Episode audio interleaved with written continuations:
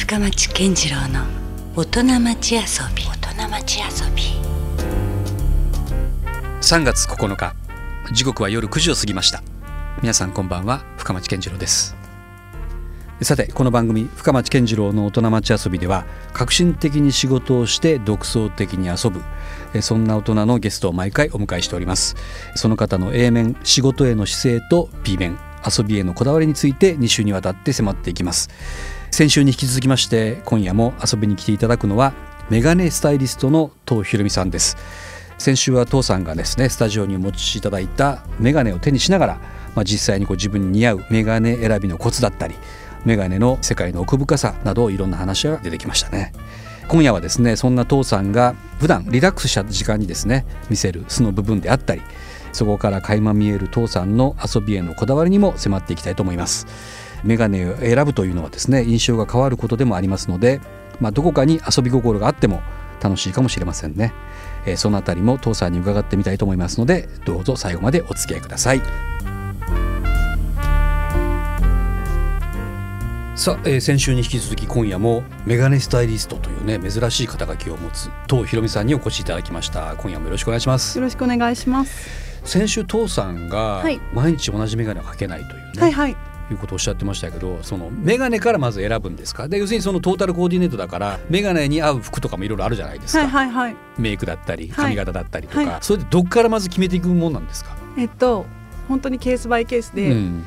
その誰誰に会うとかそうそうもうまさしく、うんうんうん、あの目上の人かとかそう友達か後輩か初めて仕事する人とか。はいあの、うん、そういうところの場合と、うん、まあ基本は洋服から選んで眼鏡っていう場合があるんですけど、はいうんうん、眼鏡スタイリストで行く場合とか、うんうん、例えば展示会とかになるとこの眼鏡をかけるにはこうやって頑張らなきゃいけないみたいなのでおしゃれしたりとか。なるほど、ね、はい、まあいろんなそのバリエーションがあるということ、はい、そうですね。なんでしょうけどもね。はい。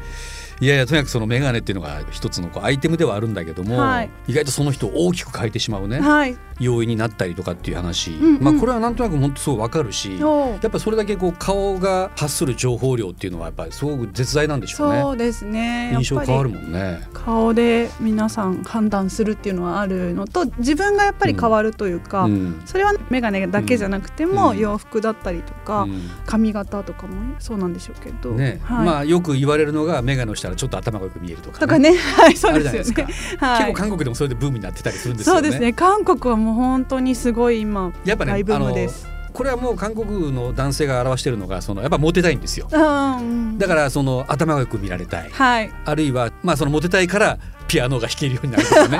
そうなんです、ね、分かりやすいちょっとアプローチをする人が多いから。でもまあそれだけの一つ大きなものだったりはするんだろうなとは思いますね。そうですね、本当にもう韓国の人に取材で聞いた時は、うん、なんでこんなに流行ってるんだって言ったらみんな目立ちたがりだから、うん、みんなと違う眼鏡とかサングラスをしたいから、うん、やっぱりかなりファッション性の高いものが向こう流行ってたりとか、ね、なんか二人に一人ぐらいしてるぐらいなイメージありますもんね。いやそうですよね、はいもうまあ、今日もねその眼鏡魅力をたっぷり語っていただきたいとは思うんですけれども、はいはい、まあ、今夜はどちらかというとこう B 面の部分というんですか、はいはい、いわゆる遊びの部分というか、はい、仕事からちょっと離れた父さんがどんな日常生活を送ってるのかとか、はい、そういう話をちょっとしたいなとは思ってるんですけれども、はい、普段は、うん、もちろんその高校の頃からファッションだったりとか音楽だったり、映画だったり好きなんですけど、うん、ここ数年すごくハマってるのは、うん実はボクシングなんです。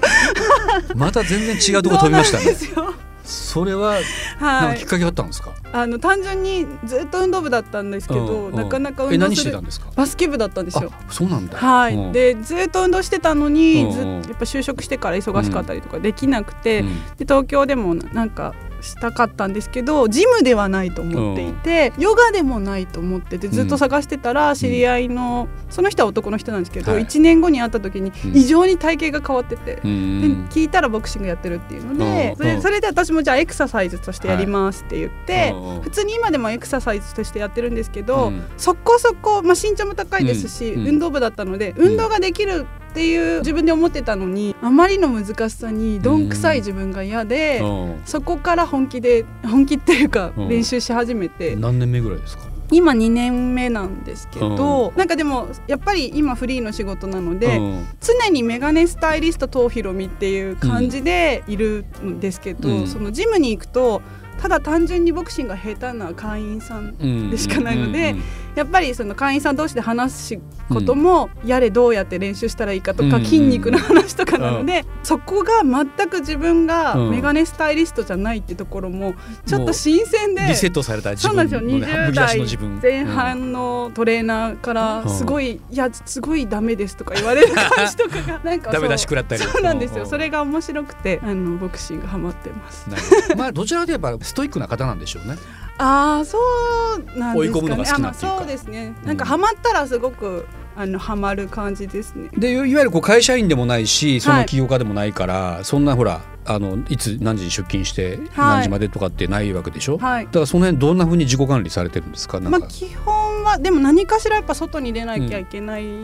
よく言うのが毎日が夏休みで毎日が仕事だって言ってるんですけど、うん、なので下手したらほらボクシングばっかりしそうじゃないですか。自分である程度コントロールできるからそう、ね,、ですね。その仕事と仕事の間とか、打ち合わせの間が3時間とかあったりする時の、前はカフェで過ごしてたのを、うんジムに行くとか そうそう、逆に仕事中心で、その前後でできることないかなといけるんだったら行くっていう感じでやってる感じですかね。なるほどね、はい、だからあんまりあれでしょ？あオンオフの切り替えてやらないパターンでしょ？こういう仕事というか、はい、特にね。逆にないから。なのでちょっと休みって自分の中でなる時はそうやって映画に行くとかその美術館行くとか。それはわかるんですよ。だってほら仕事へのインスピレーションもなんかちょっとつながりそうな感じじゃない、はいはいはい、ボクシングちょっとびっくりしましたね。ああボクシングはね、逆にそこを遮断するっていう感じです。ね、カットアウトな感じですね。はい、もう本当に、そそうですね。さっきの肩書きをね、全部関係ない世界にっていう、どうしてもやっぱり長年メガネメガネでやってきてるので、周りの応援者も多いです。し、期待も多いから、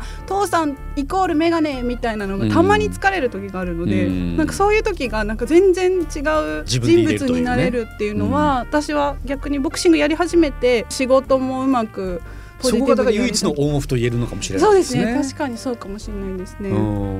まあでもさっきちらっと出たのように、はい、その映画も好きだし、はいはい、音楽そういうところはあるわけですよね。そうですね、うん、特になんか知らないことをすべて知りたいみたいなのがあるので、うん、今そのボクシング以外で興味のあることってありありますか？あとはなんかライブとかはやっぱ生のものが好きというか、うん、はい、舞台だったりとか、はい、そのもちろん CD とかももちろん常には聞いてるんですけど、よりはやっぱりライブで、ね、逆によく行くアーティストさんとかだと毎回同じ曲でも全然違うアレンジになってるとか、うん。そうね。いうなんか生のもの一回きりだもんね。そうなんですよその時間はなんかお金をちょっと高くても払う価値があるなっていうのがあるので、うん、昔よりも時間がちょっと自由になったりするので行こうとするのは生のものです、ね、そうやって自分の好きなものがまた眼鏡以外にもいろいろあるから、はいはい、でそうなってくると例えばミュージシャンだったり、はい、俳優かどうかわかんないけど、はい、そういう人たちに自分がこう眼鏡でスタイリングしたいとかそういう夢みたいなのも出てきたりするんですか？今度は。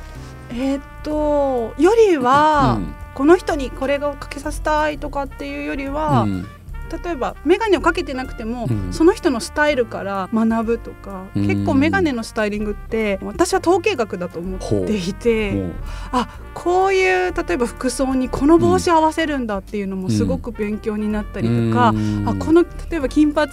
だったらこういう風なスタイルだったらかっこいいとか、年の取り方もそこからうまくその眼鏡と組み合わせるみたいなのがインスパイアされるので、うん、なんかこの人にっていうよりは、うん、素敵な人を見ていろいろ学んで、それが肥やしになってる感じはします、ね、なるほどねだからむしろそのインプットがあってからのアウトプットなんですよだからね。そうですね。いきなりこうなんかそのねそのメガネの知識も相当なもんでしょうから、はいはいはい、ついこうアウトプットばっかり思いがちだけども、むしろ何かをこうそこから得る方が。ような気がします。学生の頃から人間ウォッチングが好きでちょうど本当ソラリアの1階でずっと友達と人を眺めてたりとかあでも学生から。そういう方が、はい、むしろやっぱりその本質的なスタイリングスタイリストに向いてるのかもしれないですよね。自分の意見っていうよりはその人が、例えば髪とかでもボブって言われたら、うんその人でいうボブはどこら辺かっていうのが分かってないとダメ違うはず、そうですよね。だから黒縁が欲しいですの、うん、黒縁のニュアンスがちょっとロック的なのか、うん、ちょっと知的的なのかで違うから、うん、そこを服装と雰囲気と喋り方でいかにキャッチできるかっていうのがすごく必要な職業だと思ってるので。いやそうだと思いますよ。だって意外と自分で自分のことって分かってないというかそうですね,、はい、ねむしろその第三者の視点でその人を、まあ、もしかしたら違うかもしれないんだけども、はいでもそこではめてもらった方が、はい、よりまた新たな自分に気づいたりとかそうですね。そういうことって絶対ありますよね。うん。あとはなんかどういう入り方をした方がこの方はいいのかなとかっていうのもよく考えないと。なのでわざと遠回りしたりわざと遊ばせて本質をつくとか、うん。なんかそういうのも私はもうサポート側に回るだけのお客様もいらっしゃるし、うん。なんかそういうのってやっぱ人だったりとか本当に素敵な人も含めうん見てると勉強になるので。ね、だからなんかこのスタイリングっていうのは実はすごい愛ある仕事なんですよね。うん。だってその人の人生も変わるし。そうですね。でもその意識はすごい高いですね。特に他のものと違って眼鏡って失敗した時のやっぱりショック感だったり、私は似合わないっていう思わせちゃうこともあるので、うん。逆にそのどんなのが似合いますかって聞かれても、うん。私は断言しないようにしてるというかあ例えば赤が似合いますよって言ったらずーっと赤しか似合わないと思ううん方も多いのでだったらどういうふうに選んでいくとか、うん。だから本書いてる時もいわゆるセオリー顔の形とかっていうよりは、あの心持ちだったり、うん。じゃあどうやって自分の好きな眼鏡を見つけるにはどう見るんですかっていうのをうん伝えたりしてて、専門家ってねやっぱついやっぱ押し付けになってしまったりとか、はいはい。自己表現が強くなる人が多いんだけども、やっぱり対その相手があってこそのお仕事だけにね、そちらが見えてる人じゃないと本当はやってほしくないんですけどね。うん。なんかそうヒアリングがすごく大事だなと思うので、うん。もちろんそれは全てできてないですけど、うん。なるべくその方が通常だと話しづらいことだったりも話してくださるとか、うん。こういつもは話あんまり人と喋るの苦手なんだけどこの人には喋れるとか、ちょっと反応できるとか、うん。なんかそういうのは心がけたいなとは思ってますね。なるほどね。まあ、あの父さんはねそのプライベートの話をお伺いするともう映画も大好きだというはいはい。ことみたいですけど、うんうん。なんかその人生の中で一番刻まれた映画って何かあるんですか、やっぱりなんかちょっと衝撃でうん。ずっと憧れてたのは「アンナ」っていうアンナ？60年代の映画なんですけど、うん。やっぱそれがアンナ・カリーナが主役なんですけど、い。わゆるメガ丸眼鏡の太い丸眼鏡をかけてる女の子がちょっとある時その眼鏡がちょうど落ちた時に写真を撮られて、うん。その近場にいる上司のすごい大好きな人が、うん。その女の子を探してるのにこんなに近くにいるのに自分と気づかれないこううんもどかしさみたいなのうん。すごいおしゃれな。でもすごくあのサントラもめちゃめちゃかっこよくてそれが丸眼鏡すごい私の中ではとっても難しい。でもまあ女子ではなかなかねいないそうですよね。ね今、流行ってはいるんですけど、うん。やっぱり本当に丸眼鏡に負けない、うん。しかもキュートにってなかなかないので私はまだ丸眼鏡をかけれてあのない僕も一番実はハードルが高いのは丸眼鏡じゃないかなと思ってますけどね。そうですね。で特に音楽的なところで言うとさやっぱジョンとかがしてたじゃん。ああそうですね。だからやっぱあそこがしてるとね、はい。まあ、なかなか負けるでしょう。難しいですよね。難しいとこですよね。そう、まあ眼鏡映画だとそうかもしれないですね、うん。まあやっぱ絶対眼鏡には行くでしょやっぱり映画とか見ててももし誰か眼鏡してたら。そうですね。すべてみんなが眼鏡に注目してないことを私は分かってなかったので、うんうんあの眼鏡かっこよかったよねって感想とかで言うと 友達がそこ見てなかったそこみたいな。そうなんですよ。なんかそこが多分その高校ぐらいから刻まれたもう私の眼鏡アンテナはもうだからさ天職ですよね、絶対ね。いやーそうですね。まあずっと嫌いにならず好きに、ね。好きにはい。努力したわけでもなく勝手に眼鏡が頭に入ってしかもそれがその誰も前人未到はない。メガネスタイリストというね、はい新しいジャンルのそうですね。ところをまあ作ろう作り上げようとしてるわけだから。そうです。なんか新しいジャンルを生み出した出そうと思ってやってなかったので、うん。始めてしまってあ新しいジャンルなんだったみたいな感じですね。いやだからこれからのことを考えた時にね、はいはいはい。僕がもしじゃあ一プロデューサーという視点でね、はいはいはい。父さんを見た場合ですよ、はい。あこれも絶対海外も行けるなと思いますよ。もう必ずしもねもう言葉も超えるじゃないですか、はい。だからそういう海外でこそまた父さんみたいな人材をね求めてたりするかもしれないですよ。ハリウッドだったりなんだり分かりませんけど。海外は実はちょっとお仕事させてあもらう機会も、はいしてるんですか、逆に海外の方が私はやっぱあやっぱりヨーロッパとか海外の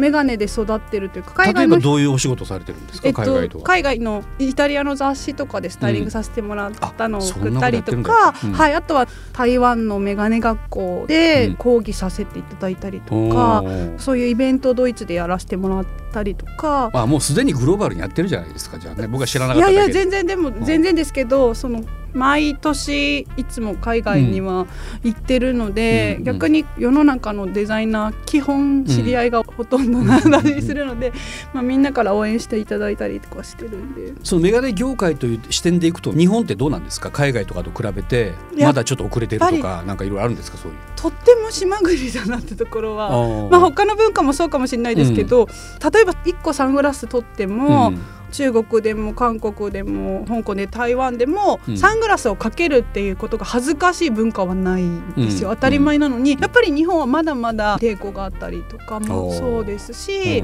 日本で流行ってるものが実は海外だとダサいって言われてるものもあったりとか、そこがなかなかまたまあガラパゴス化してるところがいろいろ面白いなと思って、まあ、だからだからこそオリジナルなものも生まれてるのかもしれないしね、ねはい、最近特にポップカルチャーとかもそうだもんねはい、メイドインジャパンはとてもやっぱり海外でも評価される、はい、されてはいるのでそうですか。はい、うん、なんかそういう意味ではまたもうちょっといろいろ外国の方も今ねとっても多いので、うん、なんかまた変わってはくるんでしょうけどね、うん、でもなんか,、まあ、なんかねそのクラフトマンシップというとなんかドイツのイメージもありますけど、はいはい、日本もなんかそういう精密なね手先のすごい器用なそうですね。国民だから。やっぱりとっても作るものは綺麗だったり磨きが全然違ったりとかするので、それを海外に紹介する媒介者の役割ももしかしたら今後ねそうですね。あるかもしれないし。やりやりたいなとも思いますしサバエと一緒に何か、うん、あのフェスだったりとかそういうのもさせてもらったりもしてるので、うん、あの福井県鯖江市ってメガネの産地なんですけど日本で、ね、はい。なので何かしらいろんな意味でメガネっていう位置づけをちょっとだけ上げれたらいいなと思うというか。まあまあすでに出てる話かもしれませんけど、はい。はい、じゃあ父さんのこれからの野望的なところで言うとどうなんですか？なんか私の中では、うん。ちょっといい眼鏡欲しいねってみんなが持ってもらいたかったりとか、うん。うんうん、ちょっとだけ今よりも位置づけがちょっと眼鏡に位置づけがもうちょっと重要視されたいっていうのが一個あるのと。うんあとはまあ自分の仕事として私はメディアで活動してるんですけどやっぱり1対1が大好きなので、あの今までなかなかこの仕事だとできなかったんですけど、うん、なんかいろんな人と出会って話すとか、うん、あの実際あのプライベートの眼鏡を選ばせてもらう機会は増やしたいなと思って。だってまあスタイリストっていうことですから、まあ、それはもう人とのね、はい、接客業務みたいなところもあるわけだもんね。ねうん、今まではメディア中心でしかやってなかったので、いわゆる一般の方のあの依頼とかがなかなか受け入れてなかったんですけど、うんうん、なんかうまくあのお会いできるというか眼鏡にちょっとネガティブに思ってる人のなんか好きになるきっかけだったりとか。その例えばファッション雑誌とかでも、はいはい、もうすでにいろんなやっぱニーズというかあるんですかこのスタイリングしてほしいとか。そうですね。なんかいろいろやらせてはもらってますけどまだまだ全然その、やっぱり普通のスタイリストとメガネっていうのがなかなかそのあとはどうしてもまだ眼鏡に対してとりあえずこう有名ブランドを使っとけばっていうのはまだまだあるので、うん、洋服ほどちょっとこだわってプロにとかっていうのはまだ浸透はできてないですけど眼鏡のファッション雑誌みたいなないんですか？あるんですよ。ああるんはい。モードオプティックっていう、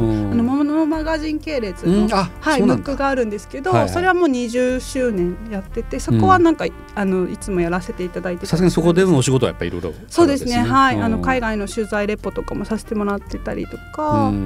あとは最近だと日経ビジネスオンラインの中のカンパネラっていう中でコラムを書かせていただいたりそれはやっぱりメガネに関する。そうですね「メガネの旅」っていうあのタイトルで、うん。うん私眼鏡を拠点によく海外旅行旅行じゃないな仕事取材を、まあ、出会いに行く旅というかそうですね。なので例えばデンマークの眼鏡屋さんの取材だったりとか、うん、じゃあ香港だったらどういうものが流行ってるとか、うん、そういうなんか眼鏡視点で海外よく行ってるので、うん、それと絡めてお話しさせてもらった。それをまあリポートするみたいな。はい。うんなるほどね。もう本当眼鏡漬けですよね そういった意味で、ね、そうですね。なんかやっぱついついプライベートで行こうと思っても、うん、単純に仕事っていうよりはなんか知りたいみたいな感じになってしまうので、はい、いつもなんかやっぱり眼鏡プラスになってます。いやだからそれがなんかそうしなきゃいけないじゃなくて もそうしたいからしてるみたいな、ね、そうですね、はい、それがすごくなんかシンプルでいいなって感じですけどね。すいませんいやでもこれで一つ今日あの先週からラジオ聞いていただいている方にはメガネスタイリストというね方がいるんだという、はいそうですね。まずその存在を知ってもらうということと、あメガネもやっぱりすごく自分が目がいいとか悪いとかだけじゃなくてね、はいうん。すごいそのキャラクターを位置づけるぐらいなはい。重要なものだったりもするから、はい。なんとなくこう自分のもしかしたら運勢を変えたいとか。そうですね本当に。ね、なんかはい。人生今からまた違う方向に行ってみたいとかっていう人にとってみると、うんうん。意外とこの形からなんだけどもこの形っていうのは意外と重要な導入だったりするかもしれないですよね。人生の転機には確実になると思います。ねそういった意味ではその父さんの本もありますからね、これ読んでほしいねです。あなたの眼鏡はここが間違ってるというね、はい、ちょっとタイトルはうん。結構攻撃的なんですけど、内容は全然攻撃的ではないなんかね読みやすそうな、ね、はい。写真とかもいろいろ使われてる一冊なんで。そうですね。ねこれなんかはもし自分にまだ。メガネ買う前に知っててよかった情報は絶対入ってると思うんで。なるほど。はい。眼鏡を買おうと思ってる人にはまずはい。一回これをね、そうですね。見てもらえるとより自分に合はい。う眼鏡がね、あとあの見つかる。老眼前後の方たち。うん、ねもう僕ももうぼちぼち老眼入ってきてる年にはなってきてるんで、はいいずれちょっとやっぱ眼鏡はねーもう僕面倒くさがり屋だから、はいはい。もう絶対コンタクトとかしたくないんですよ。で絶対もう眼鏡がいいなとそう思っで。すね。もうてるんで絶対似合われるのであとはもうそれでまたモテモテを広げてちょっとモテていいですか？もっとモテさせてもらっていいですか？いやもう。いやいやもうそれでなんか本当モテるならもうすぐみんなしたくなるでしょうだって。いやーまあでもお客さんも本当にあうん。の女の子がいっぱい褒めてくれるからいっぱい買ってくださった方も多いんでやっぱり眼鏡ってやっぱ顔のど真ん中なので洋服とかこだわるより意外に褒められるので。いやそうか。だから本当洋服よりも実はあれ大きいかもしれないですね イメージとしてはね。そうなんですよ。ん。はいぜひ。いや今ねすごい僕は男性目線ばっかりの話をついしてしまいましたけど、あはいはい。女子でもやっぱあるでしょ？そうですね。女眼鏡でモテるモテないモテるモテないっていう視点よりは、うん。逆にその可愛くなるならないとか、うん。あとはちょっと正直女性だと素顔で恥ずかしい時に眼鏡かけると OK とか。あノーメイクでもなんか眼鏡してたら OK みたいな、はい。はいはいあとはちょっとあの上になった時にシワとかシミが気になる方も、逆にあの眼鏡でおしゃれし始めるといううん。か洋服より眼鏡をこだわった方が楽しいよっていう方も多いので、うん。いや女性でもね素敵な方いっぱいいますよ。いや眼鏡してる人でね。はい、女性はもうアクセサリー感覚で私はおすすめしてますね。うん。なんか男性みたいにこう眼鏡と人物が一体化っていうキャラクターよりは、うん。眼鏡キャラになるよりは、うん。いろんな眼鏡をかけてる人みたいな。なるほど。そこでこう人生を感じさせるんではなくてよりファッション的なねような、はい。用、途で。女性はやっぱり髪型メイク、はい、洋服が変わるので。確かにね。それぐらいでも実は重要だったってことがよくわかりました。ありがとうございます。さあ先週今週とですね2週にわたって、まあ、福岡ご出身のメガネスタイリスト東ひろみさんに、えースタジオに遊びに来ていただきました。ありがとうございました。ありがとうございます。まあねもっともっと知りたいという方も多分たくさんいらっしゃるんじゃないですかね。メガネスタイリストって肩書きも気にはなるんだけども、はい。まあ、その前に自分にまず合うメガネがあるかないかとかっていうのも知るためには父さんの本が、まあ、2冊出てますからね、はい、メガネを買いにというはい。一冊、これはメガネ選びのあれこれを知りたい時にこの本を手に取っていただいてまあ、写真集みたいなはい。スタイリングブックですよね、はい。そしてもう一冊の方があなたのメガネはここが間違えているというね。これはまあ講談社から出てますけどちょっとビジネス書でもあるんですけどもね。まあ、人生にもビジネスにも効はい。くメガネの見つけ方を教えますとはい。いう本ですね、まあ、2冊出てますし、まあ、その他ですね父さんのホームページがあります。ねメガネスタイリストであ聞いてもらえれば。仕事の人がいないからね。そうですね。私がメガネスタイリストって言ったらはい父さんしか出てこないそこで今回新しい本でも語ってるんですけど、うん。まずは自分の目がうん。問題ないかあるかっていうのを、まず知ってほしいと思ってあ。どのお店に行けばいいかってみんな思ってると思うんですけどそうですね。いっぱいあはりますから、お店もね。でやっぱりメガネ屋さんって入りづらいっていう方も多いので、無料の目の相談だったりメガネの相談無料で全然ウェルカムですよっていうお店をリスト化しているのであそれもまずはホームページ紹介されてるそうなんですよ、かうん。そこを覗いてもらって、うん。そこの載ってるところから行くっていうのも手かなと思うのうで、ん。あのなるほど、単純にもう話しに行くっていう感覚で、うん、いいよメガネ屋さんだったらそこで買おうかなとかあ自分は目は大丈夫なんだとか逆にアローガンになってたんだとか知るきっかけになればなと思ってます。まあメガネのことをまず知りたいと思えばこれはもう男性でも女性でもあそうですね。どちらにしてもね。はい、もちろんもちろん。父さんのホームページあるいは書籍をチェックしていただければと思います。まあ、今回はねたまたま福岡に戻ってらっしゃったタイミングを捕まえまして、はい、このラジオにも来ていただきましたけど、はい、またなんかねちょっとぜひ機会があったら。あぜひ今度スタイリングさせてください。あ本当ねぜひちょっと僕の老眼鏡選びを、ぜひやっていただきたいし、はい、もう早速気になった眼鏡もありましたからね、ぜひぜひ。よろしくお願いします。よろしくお願いします。ということでまたお会いできる時を楽しみにしてますんで、よろしくお願いします。ということで先週今週と2週にわたってメガネスタイリストの東ひろみさんがゲストでした。どうもありがとうございました。ありがとうございました LoveFM Podcast. LoveFM のホームページではポッドキャストを配信中。スマートフォンやオーディオプレイヤーを使えばいつでもどこでも LoveFM が楽しめます。LoveFM.co.jp にアクセスしてくださいね。LoveFM Podcast